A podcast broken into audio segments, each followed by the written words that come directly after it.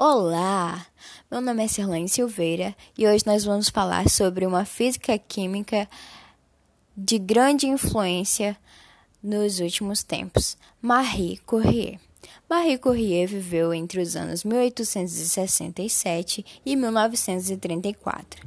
Foi uma cientista polonesa e descobriu e isolou os seguintes elementos químicos: o polônio e o rádio junto com Pierre Curie. Foi a primeira mulher a ganhar o Prêmio Nobel de Física e a primeira mulher a lecionar na Sorbonne.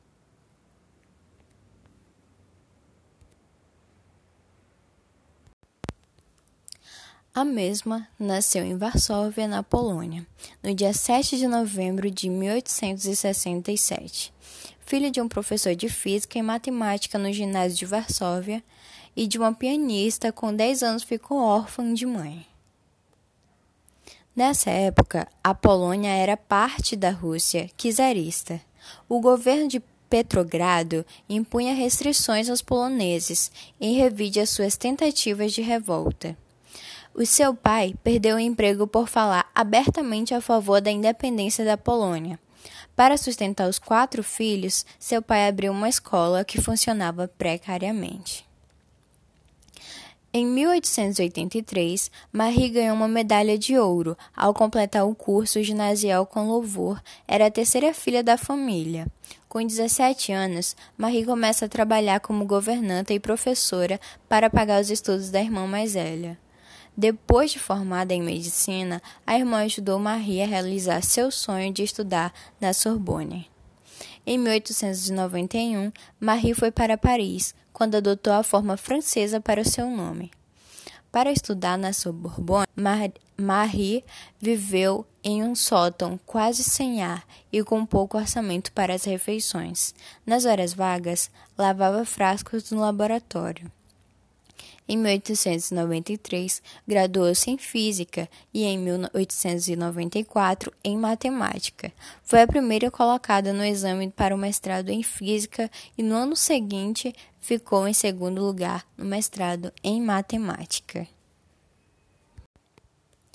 Muito obrigada, professora Melanie, pelas citações né, a respeito da vida de Marie. Então vamos lá para as descobertas de Marie juntamente de seu amado, né, Pierre Curie. Em 1895, quando preparava seu doutorado, Marie conheceu Pierre, que trabalhava em suas pesquisas elétricas e magnéticas, e logo estavam casados. No início de suas pesquisas, constataram que o tório, assim como o urânio, também emitia radiações. Trabalhando em um porão cedido pela Sorbonne, verificaram que certos minerais de urânio, especialmente de pechblena, procedente das minas de Joachimsthal, na Boêmia, tinham radiações mais intensas que o correspondente teor em urânio, devido à presença de elementos ainda desconhecidos. Os Curie começaram a purificar o minério, que era fervido em grandes recipientes sobre um fogão de ferro fundido. Em julho de 1898, conseguiram isolar um elemento 300 vezes mais ativo que o urânio. Em homenagem à sua terra, Marie batizou de Polônia. Daí, pessoal, a origem do nome do elemento químico polônio, né? Foi batizado por Marie, justamente por causa do nome de sua terra natal.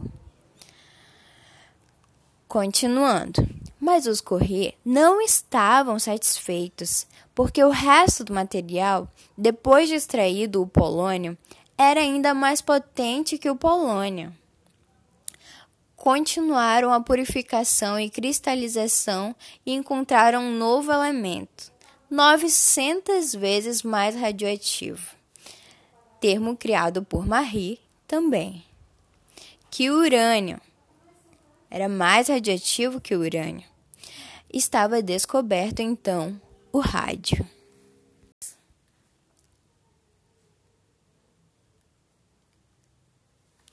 Em 1900, Marie Curie foi convidada para lecionar física na École Normale Supérieure em Sèvres, enquanto Pierre era indicado para conferencista na Sorbonne. Em 1903, o casal ganhou o Prêmio Nobel de Física por suas descobertas no campo ainda novo da radioatividade. Em 1904, Pierre foi nomeado professor da Sorbonne e Marie assumiu o cargo de assistente-chefe do laboratório dirigido por seu marido. Em 1905, Pierre Curie foi eleito para a Académie de Sciences.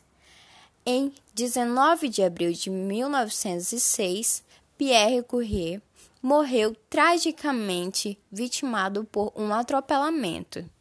No dia 13 de maio, pouco antes de completar um mês da morte do marido, Marie foi indicada para substituí-lo, tornando-se a primeira mulher a ocupar uma cadeira na Sorbonne e a primeira mulher a ocupar tal cargo na França.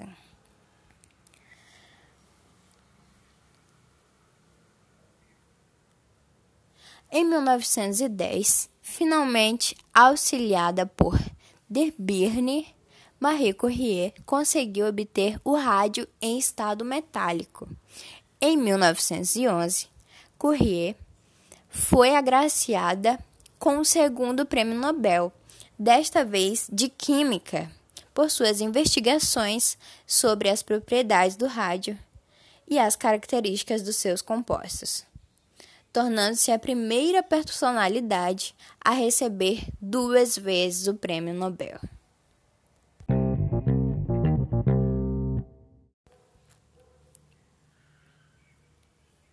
Marie Curie faleceu perto de Salanches, na França, no dia 4 de julho de 1934. Seus órgãos vitais estavam comprometidos devido às constantes exposições à radioatividade, sem nenhuma proteção. Ou seja, pessoal, naquele tempo, Marie não fazia uso de EPIs.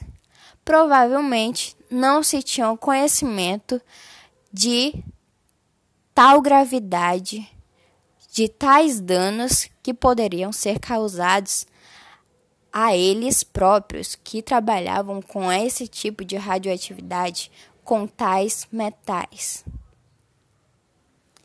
É isso, pessoal. Muito obrigada e até mais.